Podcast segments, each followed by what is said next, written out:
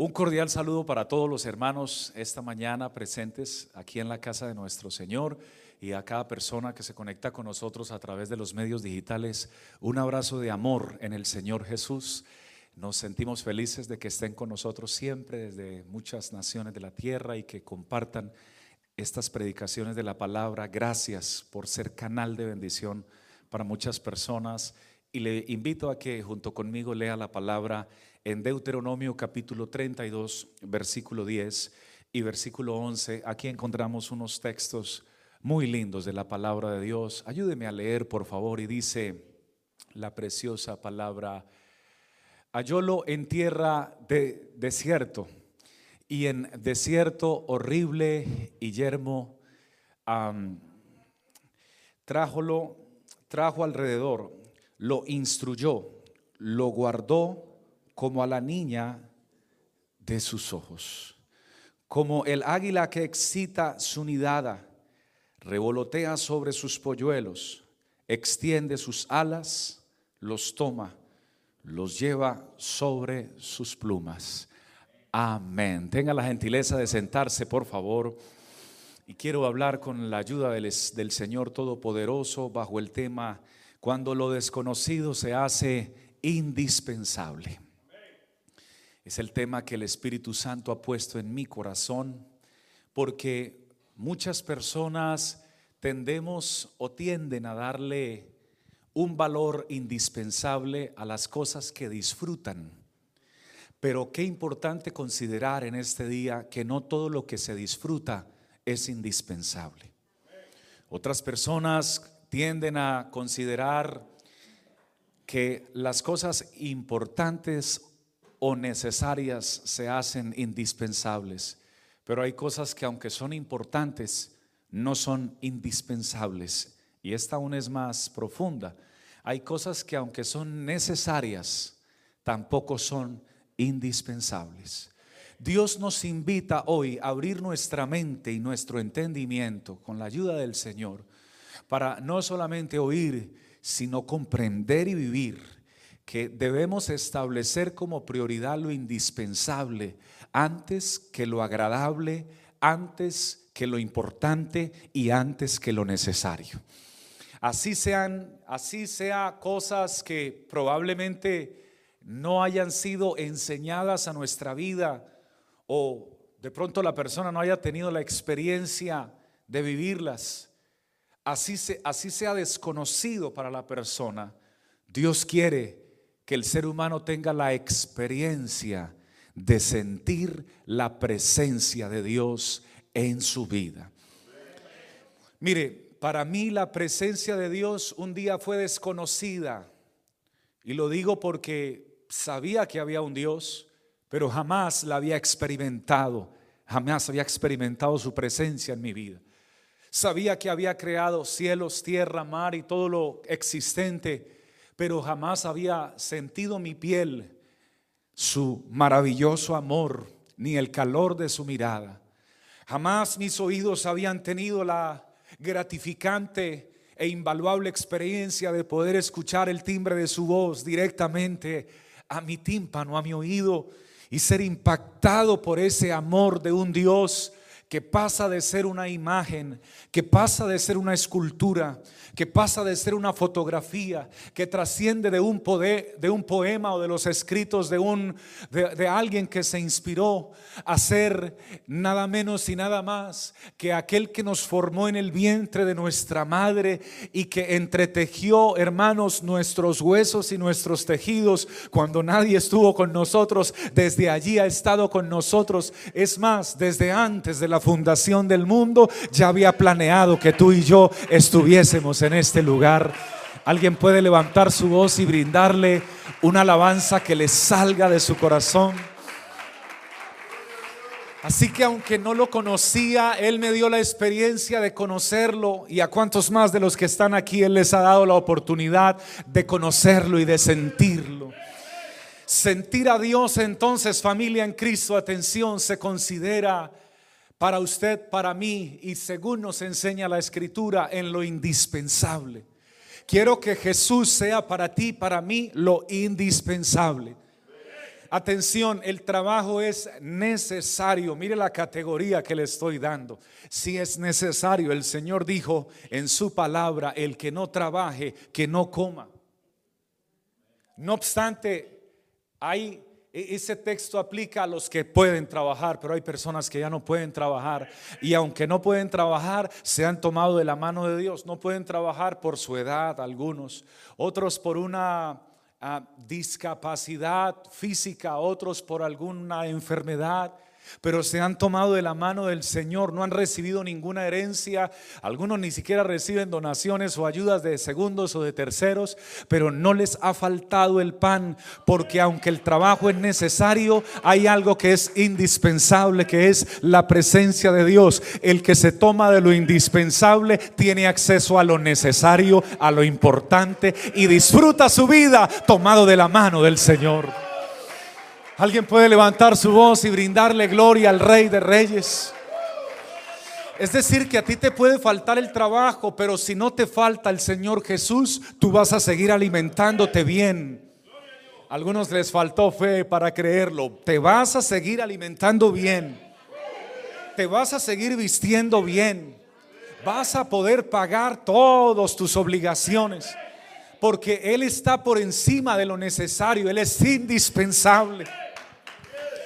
Indispensable se considera que Él trasciende lo necesario. Es, es más necesario que lo necesario, dijo un poeta. No se puede prescindir de Él. No se puede dejar por ningún motivo. Su presencia es, es más valiosa, hermanos queridos, que nuestra propia vida porque nuestra vida sin Él es una simple y mera existencia, pero nuestra vida en Él es, es una vida que cobra valor, sentido y propósito para esta, para esta vida, para esta tierra. Alabado sea el Señor. Su presencia entonces es, hermanos queridos, es más importante que nuestra columna vertebral. Su presencia es más importante que nuestros ojos. Su presencia es más importante que nuestro olfato. Su presencia es más importante que nuestro corazón. Porque el día que nuestro corazón deje de palpitar, deje de latir, no vamos a morir eternamente. Se muere el cuerpo probablemente, no el alma. El alma, si tú le crees a Dios y lo colocas como el indispensable para tu vida, tu alma no morirá eternamente. Tu alma vivirá eternamente en la presencia de tu Dios. Ocupa un lugar tan trascendente que pasa, sobrepasa el trabajo, sobrepasa, hermano querido, el amor por, nuestro, por nuestra esposa, por nuestros hijos. Que es muy fuerte y muy grande. En mi caso personal es, es un regalo, pero es que tengo que ser consecuente de acuerdo a las bendiciones recibidas. No puedo enamorarme más de la bendición que de aquel que bendice. No puedo amar más el milagro que de aquel que hizo el milagro. No puedo amar más a mi esposa que el que me la regaló, que fue mi Señor. Y no puedo amar más a mis hijos que el que me los prestó, que fue a mi Señor. No puedes amar, no puedes poner nada material ni visible antes que a Dios, porque todo lo que tienes ha sido dado por Él y por nadie más. Él es indispensable. Cuando Él es indispensable, entonces cuando tú lo determinas o lo ubicas como indispensable, Él se sienta en tu corazón, en el trono de tu corazón. Y ya no reina tu humanidad en ti. Ya no reina tu egoísmo en ti. Ya no reina tus apetitos en ti ya no reinan tus gustos en ti. Es que a mí me gusta, yo decía antes, es que a mí me gusta y al que no le guste, y ahí va la palabra fuerte, desagradable. Ahora no puedo decir eso. No, a mí me gustaba, pero ya no, porque ya no vivo yo. Ahora Cristo vive en mí. Él es el que está sentado en el trono de mi vida, de mi corazón. Él es el que reina. Ahora decimos, si a mi Señor le gusta, está bien, pero si a Él no le gusta, lo siento mucho. Y puedo estar en medio de una multitud que todos estén gritando que lo haga Tengo la capacidad y la identidad de decir, si Dios no quiere que lo haga, no lo voy a hacer. Aunque me presionen decenas, centenas o miles, no lo voy a hacer. Porque ahora Cristo se ha convertido en mi mayoría. Ya no influencian los demás en mí. Mi verdadero influencer se llama Jesucristo el Señor. Él es el que influencia mi vida por el Espíritu Santo de Dios. A donde Él me diga que vaya, voy. Lo que Él quiera que haga, lo quiero hacer. Y aunque no me parezca tan dulce o tan agradable al momento, igual lo voy a hacer. Porque si Él quiere que lo haga, Él conoce mi futuro y Él sabe lo que me hará bien a mí. Alabado sea el Señor. Me llama profundamente la atención que Dios utiliza una de sus criaturas para comparar lo que quiere hacer con nuestra vida. Y permítame, conéctese porque lo que viene es muy importante a continuación. Job capítulo 39, versículo 27 y 28 dice algo supremamente interesante. Dios nos compara, es una metáfora, es una metáfora. Metafóricamente nos compara entonces con las águilas. Y quiero que usted considere lo que Dios me ha entregado para usted. Primero que todo, las águilas ponen sus nidos únicamente sobre la roca. Si recibe esta palabra, dígame amén. Jamás un águila pondrá sus nidos en cualquier lugar. Ella se remonta, hermano, a, a, lo más alto de las montañas y encuentra los lugares más rocosos y allí se mete dentro de esas peñas porque allí hay protección de otros roedores, de otros animales, de otras, de otras, de otras criaturas que pretendan hacer daño. Entonces ella establece su nido. Job 39, 27 dice, se remonta el águila por su mandamiento y pone en alto su nido. Ella habita y mora en la peña, en la cumbre del peñasco y de la roca. Hermanos míos, toda águila busca la seguridad en un lugar inconmovible como las rocas en lo más alto.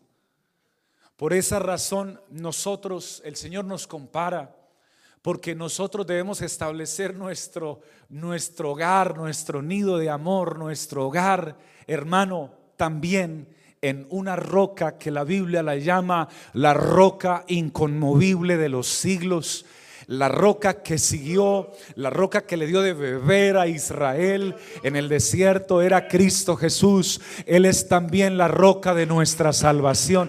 Allí debemos establecer, hermano, nuestro hogar, nuestra familia, nuestros hijos porque puede venir cualquier enemigo a tratar de devorar nuestros hijos, a tratar de destruir nuestro matrimonio, a tratar de afectar nuestras relaciones amorosas como hogar. Pero hermanos míos, mientras estemos en Cristo, en esa roca, vamos a estar protegidos, vamos a estar guardados, vamos a estar bajo la sombra del omnipotente, porque el que habita al abrigo del Altísimo tiene esa esperanza puede brindarle gloria a Dios.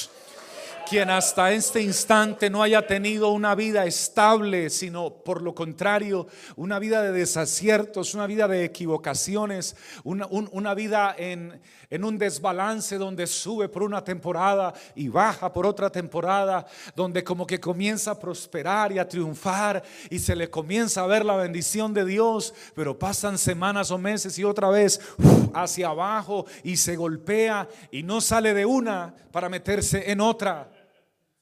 Si le ha pasado eso, usted necesita establecer su vida, su nido, su hogar, su familia en una única roca.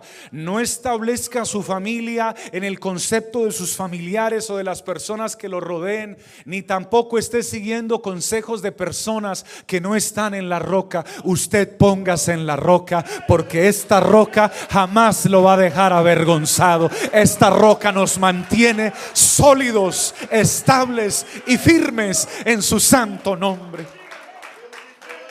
Alabado sea el Señor. Si se puede estar sólido y firme en el nombre del Señor. Si hay familias, y no poquitas, son la mayoría de familias cristianas que están muy bendecidas muy prosperadas, donde se acabaron las maldiciones, las groserías, las mentiras, los engaños, las falsedades, las hipocresías. Pero todo eso no lo pudo generar el pastor que preside la iglesia, sino el fundamento donde se ubicaron, que es una roca que no los deja mover. Alabado sea el Señor. Pero hay algo más, hay algo muy interesante también. Habacuc capítulo 3, verso 19, y es que las águilas, hermanos, se remontan, diga conmigo, se remontan a las alturas. Me encanta este lenguaje poético que utiliza el Señor para hablarnos. Habacuc 3:19 dice, Jehová el Señor es mi fortaleza, si es la tuya también, di, di conmigo, amén. Ahora lee conmigo esta palabra, Jehová el Señor es mi fortaleza. Vamos, lea conmigo, el cual hace mis pies como de siervas y en mis alturas me hace andar. No se sorprende cómo esos siervos se suben a esas, a esas peñas y esas montañas rocosas a unas distancias impresionantes. Y uno dice, ¿cómo hacen para no caerse? Son siervos. Tienen unos, unos, unos, unos, pies diseñados por el mismo creador, hermano, para no caerse de, esas, de esos enormes pellas. Donde se cayeran no quedaba nada, pero allá están firmes y sólidos. Y el Señor, hermanos, es nuestra fortaleza. Nos invita a remontarnos a las alturas. Atención, Dios no quiere que usted viva, hermano, en, en abajo. Dios quiere que usted viva arriba al, único que se le profetizó que iba a comer polvo el resto de su vida fue al diablo. Cuando engañó a Adán y Eva y, el Señor le dijo a la serpiente sobre su pecho, sobre tu pecho andarás y comerás polvo todos los días de tu vida. Así que ella, ella tiene esa, esa profecía, pero para, para nosotros como pueblo de Dios, la, la profecía y la promesa es que nos debemos remontar a las alturas que debemos extender, hermanos, en lenguaje profético y en lenguaje poético nuestras alas. Amén. El águila se siente libre cuando está en las alturas. ¿Libre de qué? Libre de sus enemigos. Libre de los depredadores. Libres de los que corren por destruir su vida. Dios desea, hermanos, que andemos en alturas, pero no en una área sino en todas las áreas de nuestra vida. Atención, no solo en las finanzas, sino en todas las áreas de nuestra vida. Que seamos libres de cadenas, que seamos libres de rencores, que seamos libres de resentimientos que seamos libres de aquellos que nos hicieron daño. Tenemos que perdonar. Una vez más nos recuerda el Creador. Si una vez más no lo dice, es porque a algunos todavía les falta. Tenemos que perdonar y dejar eso atrás y remontarnos a las alturas en Dios. Bríndele la gloria a Él en esta hora. Alabado sea el Señor. Atención a este dato interesante, uno de los pocos que se anima a atacar al rey de las aves, el rey de las aves es el águila. Uno de los pocos que se anima a atacarlo se llama el cuervo. Y el cuervo entonces se anima a atacar al águila y viene y se le pone por encima y con su pico destructivo y dañino comienza a atacar su cuello. Pero ¿sabe qué hace el águila? Hermano mío, qué cosa tan linda. Ni se desespera, ni comienza a llamar a las otras águilas, sino lo que ella hace es extender sus alas y elevarse, remontarse a las alturas, porque aunque el cuervo es otra ave que también puede volar, no tiene la capacidad de llegar hasta las máximas alturas que puede llegar el águila. Cuando el águila se sigue remontando y remontando y remontando las corrientes de aire, cuanto más alto estás, más fuertes son las corrientes de aire. Entonces llega un momento donde el cuervo, aunque está acostumbrado a vivir arriba, no es capaz ya de respirar ni de tolerar los fuertes vientos que hay allá arriba y tiene que soltarse solito de, de las alas del águila y ella sigue subiendo y se libera y extiende sus alas y como que eh, de acuerdo a los documentales que vi como que lo voltea a mirar de reojo como, como queriéndole decir no yo no peleo con lo que no vale la pena pelear yo peleo mis batallas en las alturas de Dios en la gloria de Dios en el territorio de Dios en el poder de Dios hermanos vamos a pelear nuestras batallas con la ayuda del Señor más cerca de la presencia de Dios porque más cerca de Él es donde tenemos victoria en su nombre. Bríndele la gloria al que vive por los siglos de los siglos. Él vive por los siglos de los siglos, hermano. Y es ahí, ahí, ahí. Yo te invito a que te acerques más, a que vivas más en las alturas.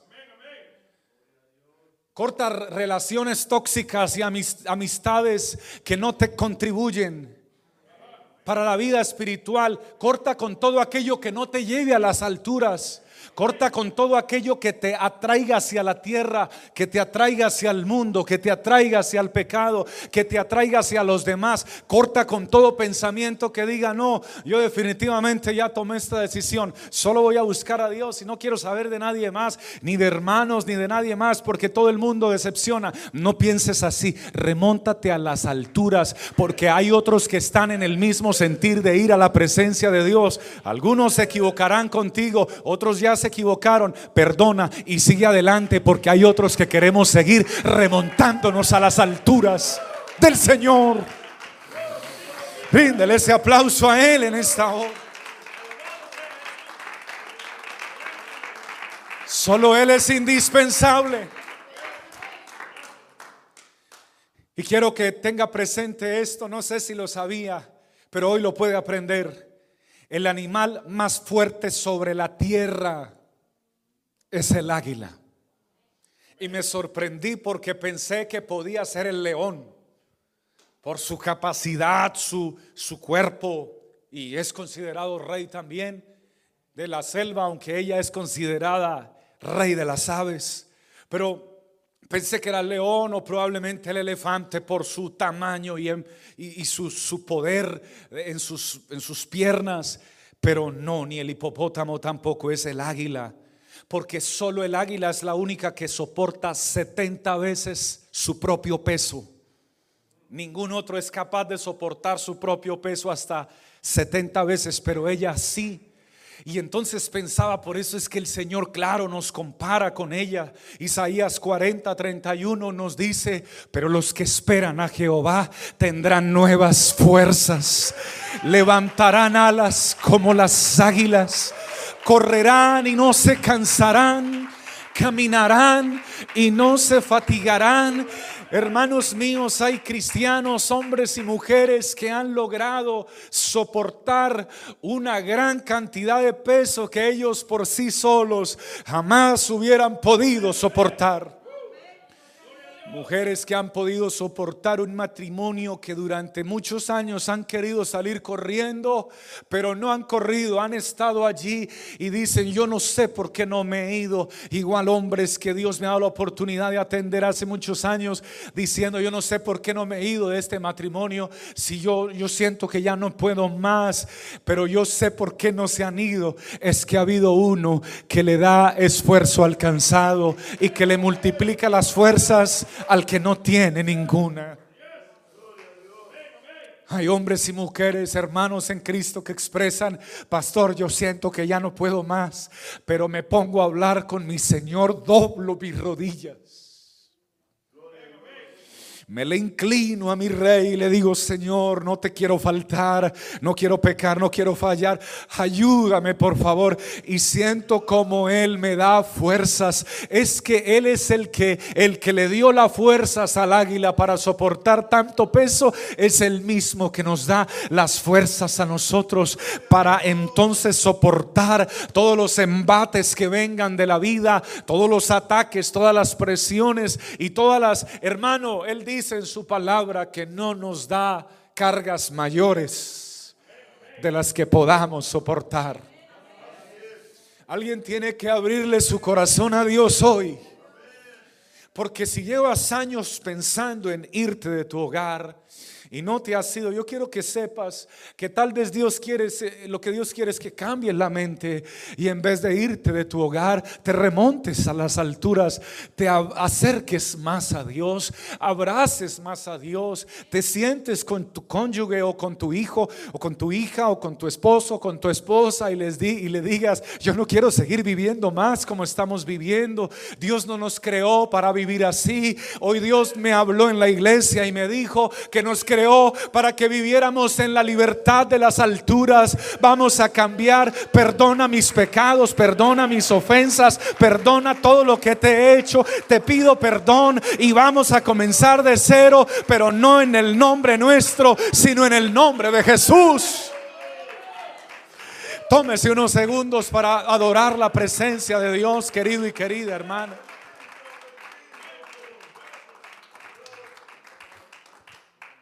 Él se convierte en el indispensable, si hay solución. Permítame le regalo algo muy interesante, hermano. Dos datos más interesantes. El águila tiene la capacidad de ver hasta de distancia hasta tres millas. Para los países hispanos que hablan más de kilómetros, un poco más de cuatro kilómetros. Tienen mejor visión que los humanos y que cualquier animal sobre la tierra. Tienen la mejor calidad y alcance de visión. Por eso el Señor, por eso tienen la capacidad de estar eh, en las alturas y de tomar su alimento hasta dentro del agua. Y ni siquiera aquellos que fueron tomados se dieron cuenta porque están muy lejos. Pero con la capacidad que Dios le ha dado a su retina, a su ojo pueden entonces visualizar. Y Dios a ti y a mí también nos ha cambiado la visión. Porque nuestra visión anteriormente, atención, solamente era trabaje duro, ahorre dinero y guarde dinero para cuando seas anciano. Esa era la visión que teníamos. Pero ahora Él nos cambió la visión. Y si trabajamos duro, y sí ahorramos porque somos sabios y Él nos ha enseñado a administrar, pero ese no es el fin de nuestra visión. Ahora nuestra visión está en una sola dirección. Hebreos capítulo 12, verso 2 dice, puestos los ojos en Jesús, el autor y consumador de la fe. Ahora nuestra visión está en Cristo Jesús. Él nos bendice. No vinieron todos a los cuales Él los ha bendecido, pero hay algunos aquí que sí pueden dar testimonio. Él nos ha bendecido. Y en abundancia. Pero entonces nuestra visión trasciende de la bendición a Él. Pasamos solamente de ya ya ya cambiamos nuestro modelo de oración. Ya no empezamos orando pidiendo, ahora empezamos adorando alabando.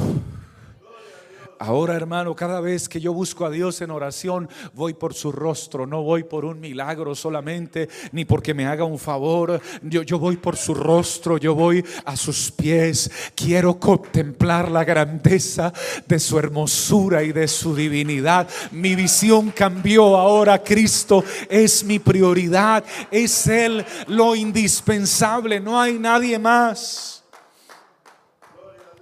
Alabado sea el Señor.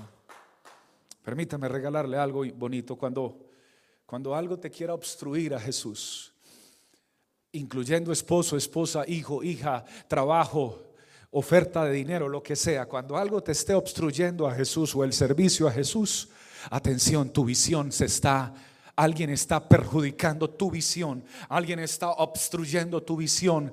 Cuando eso esté sucediendo, ¿cuál es la solución? Solamente que mires hacia las alturas. Porque por encima de un excelente trabajo, por encima de una excelente oferta laboral, por encima de mucho dinero, por encima de una mujer muy atractiva que no te va a acercar a Dios, por encima de un hombre muy interesante que no te va a acercar a Dios, hay alguien más grande, más interesante, más hermoso. Hay que mirar es hacia arriba. Cuando mires a Cristo Jesús, te das cuenta que todo lo demás queda abajo porque Él ocupa un lugar que nadie puede ocupar. Él está en el trono de la majestad en las alturas. Bendito sea el Señor. Permítame terminarle en esta hora diciéndole que el águila aproximadamente a los 60 años tiene un proceso de renovación. Y voy concluyendo en esta hora, porque lo que hace, ¿sabes qué es? Se vuelve a remontar a esa peña donde tiene su nido. Pero ahora el águila se ha envejecido, sus plumas ya no están trabajando como trabajaban antes, ya su pico no era el mismo que tenía para cuidarse y alimentarse, sino que ahora se encorva ese pico, se envejece y ahora aquella fuerte águila esforzada que se remontaba a las alturas, ahora está envejecida, decaída, y aparentemente se ve como enferma. Así que lo que hace es remontarse allá y con el pico desviado que tiene, comienza a tomar pluma por pluma y ella misma se las empieza a quitar y se las empieza a arrancar, lo que produce un fuerte sangrado y un dolor muy severo para ella. Pero como puede, se las quita hasta no quedar una sola de ella y mientras está sangrando el sol en la peña le está, está ayudando a secar esas heridas. Una vez que se las quita todas, atención, toma su pico que ya no tiene la misma efectividad y comienza a golpearlo contra la misma roca y a golpearlo fuertemente que cualquiera que desconocería diría, se volvió loco este animal, ¿por qué hace eso? Pero más fuerte golpea su pico hasta que ella misma se lo, se lo arranca, se lo quita y entra en un proceso entonces de renovación. Un proceso de renovación dictado por el mismo Dios, porque Dios fue el que le dio esa capacidad y esa idea de hacerlo.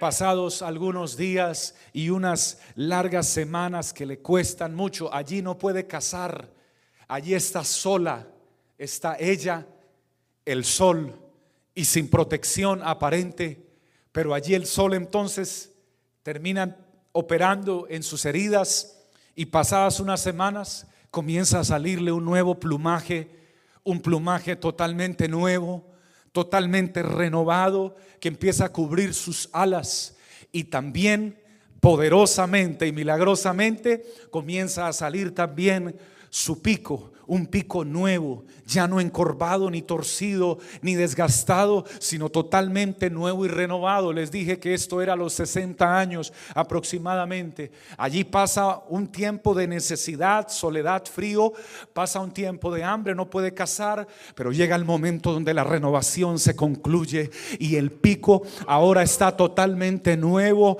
poderoso y listo para alimentarse. Sus alas están nuevamente renovadas. Atención a los 60 años y cuando siente que es el momento, sale de su peña y se extiende nuevamente y la que estuvo desgastada, la que estuvo mm, golpeada, la que estuvo envejecida aparentemente, ahora se renueva totalmente y vaya Vaya dato curioso, después de, le dije que a los 60, pero después de que se renueva, puede llegar a vivir más de 120 años. Un águila nuevamente se extiende a las alturas y va a cumplir el propósito para el cual Dios la creó. Hermanos míos, Dios también nos dice que Él es el que renueva nuestras vidas. Él es el que renueva nuestros corazones. Ciertamente nuestro hombre exterior se va envejeciendo. Alguien recibe esta palabra, pero el interior se va renovando en el Espíritu de Dios y en el poder de Dios. Ha sido Él el que ha cambiado, hermanos míos, nuestra vida. Colóquese de pie, por favor, y bríndele ese aplauso, pero con todas las fuerzas de su alma y de su corazón. Alábelo en esta mañana.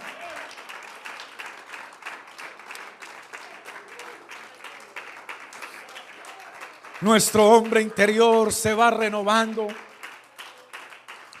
Él es el que ha cambiado, hermanos míos, nuestro, nuestra forma de hablar. Ya nosotros no hablamos como antes, ahora hablamos diferente. Ya no oramos como antes, ahora oramos diferente. Ya no vemos como antes, ahora vemos diferente. Él ha puesto su gracia en nuestras vidas. Como nos vistió a nosotros el Señor? La Biblia dice que todos los que hemos sido bautizados en Cristo Jesús, de Cristo estamos revestidos. Nos ha puesto su presencia como un como esa como esa capacidad, hermanos, para renovarnos y remontarnos a las alturas. Yo siento el Espíritu Santo de Dios en esta hora. Dios no te comparó a ti, hermano, con un pavo con un turkey, no te comparó con un pavo, no te comparó con una gallina, no utilizó ese símil porque ellos viven mirando las gallinas y los pavos y esas aves viven mirando es el suelo, viven mirando a toda hora el suelo, a ver qué encuentran por allí, a ver qué dejaron por allí para ellos comer. Tú y yo no debemos tener esa visión, a ver qué hay por ahí para poder sobrevivir. Dios te habla para que nos remontemos a las alturas porque nuestra provisión no viene de la tierra, nuestra provisión viene viene de Dios. Nuestra provisión viene de lo alto. Nuestra bendición viene de Jesús. Nuestra sanidad divina viene de Jesús. Nuestros milagros vienen de parte del Dios de las alturas. La liberación viene de Él. El poder viene de Él. Lo extraordinario viene de Él. Yo estoy sintiendo que Dios quiere hacer algo en la vida de alguien en esto. Alguien está necesitando aquí la ayuda de Dios. Alguien está necesitando, siento de parte de Dios que hay un hombre que está necesitando recibir nuevas fuerzas de parte de Dios pues hoy te puedes renovar como las águilas. Pastor, ¿cuántos días más voy a pasar en esta soledad que siento?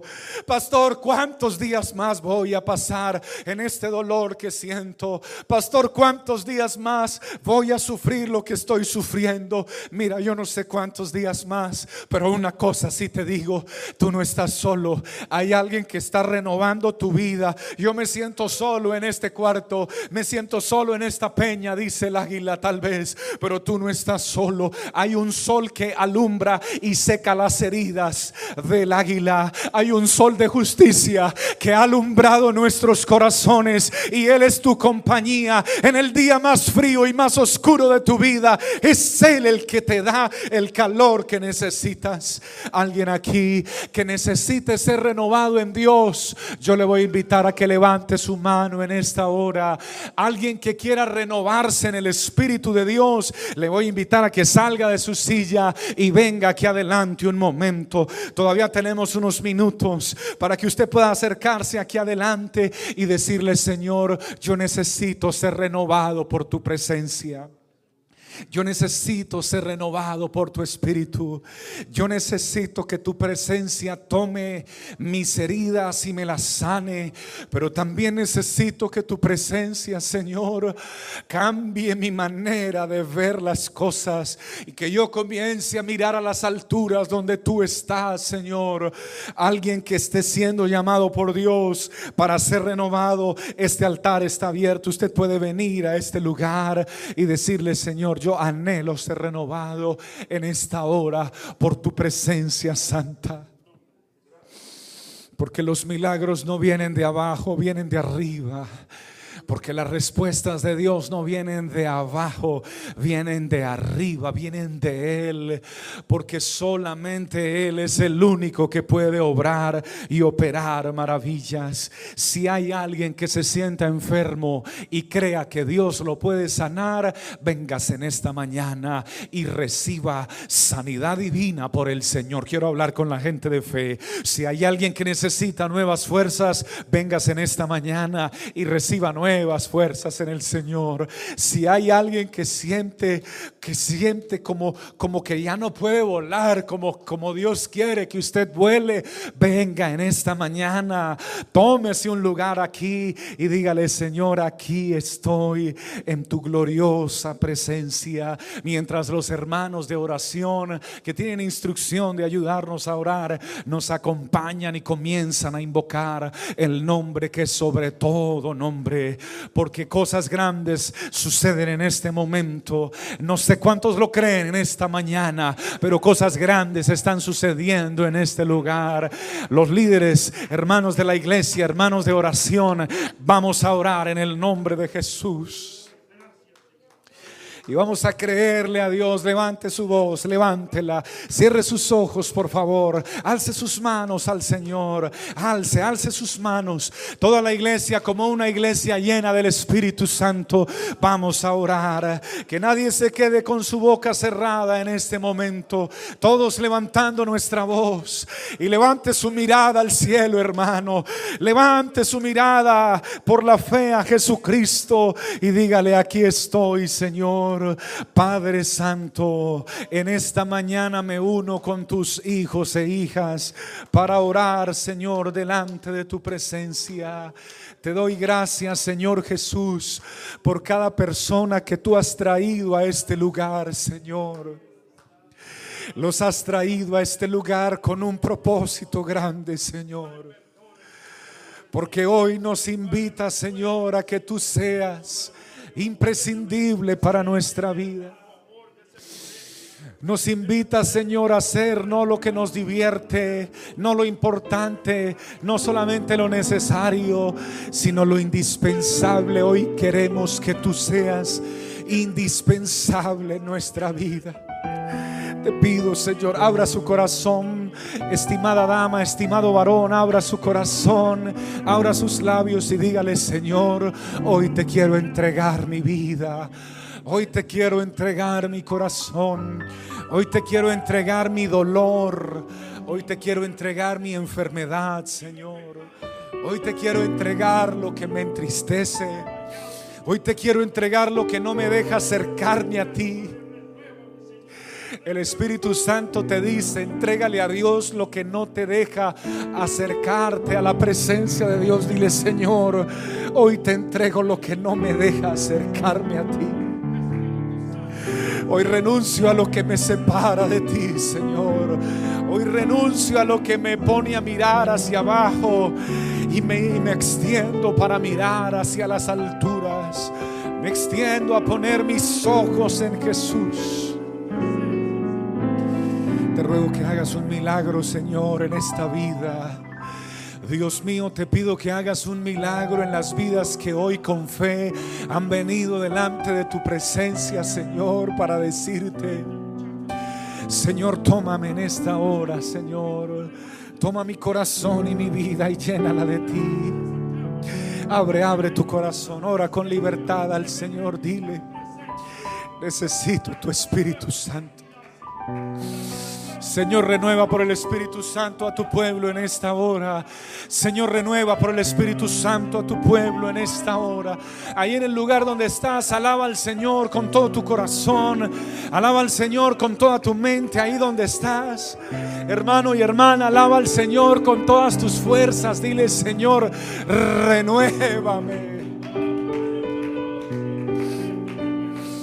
Renuévame, Señor, renuévame. Limpia mis ojos, Señor. Limpia mis ojos. Permíteme ver, Señor, lo indispensable, Señor. Limpia mi visión, Señor. Extiende tu mano sobre mí. Señor, dale nuevas fuerzas a una mujer que siente que ya no puede más. Dale nuevas fuerzas a un joven que siente que ya no puede más. Señor, dale nuevas fuerzas a aquel que no le encuentra sentido a la vida. Dale nuevas fuerzas al que ha sentido deseos de morirse o de quitarse la vida. Señor, abrázalo en este momento. Esté en el lugar donde esté, en el país donde esté, en una gran ciudad o en una montaña donde se sienta solo y haya escuchado una voz que le diga, tu vida no vale nada. Hoy Dios te dice, tu vida sí vale. Esa voz es del enemigo. Tu vida tiene tanto valor que el mismo Jesucristo la entregó por ti para que tú le digas, Señor, ven y renueva mi vida. Renueva mi corazón, renueva mi alma. El que quiera ser renovado por el Señor, levante su voz y alábele con todas sus fuerzas, hermano. Alce más su voz, por favor, y dígale, Señor, renuévame en esta hora. Ayúdame a andar en las alturas, Señor. Ayúdame a remontarme en las alturas, Señor. Porque ya no somos esclavos, ya no somos esclavos Señor. Ahora somos hijos del Señor. Hermano, algo milagroso está haciendo el Espíritu Santo en este lugar. Hermanas de oración, algo milagroso está haciendo el Espíritu Santo de Dios en este lugar. Hermanas de oración, acérquense a orar en esta hora. Hermanos de oración, acérquense. Impongan sus manos en el nombre del Señor Jesús por alguien a quien Dios les diga que oren, esté aquí adelante o en una de las sillas, acérquense e impongan sus manos. Y cuando ustedes impongan sus manos, Dios va a renovar una vida, va a hacer que una vida sienta el amor de Dios y la misericordia de Dios. Sé que has pasado tiempos difíciles, te dice Dios. Sé que has pasado tiempos de dolor. Sé que has pasado tiempos de soledad. Sé que has pasado tiempos de angustia, pero también sé que te quiero renovar. También sé que te quiero dar una un nuevo lenguaje, una nueva forma de hablar, una nueva forma de ver, una nueva forma de volar, una nueva forma de encontrar tu bendición. En el nombre de Jesucristo el Señor.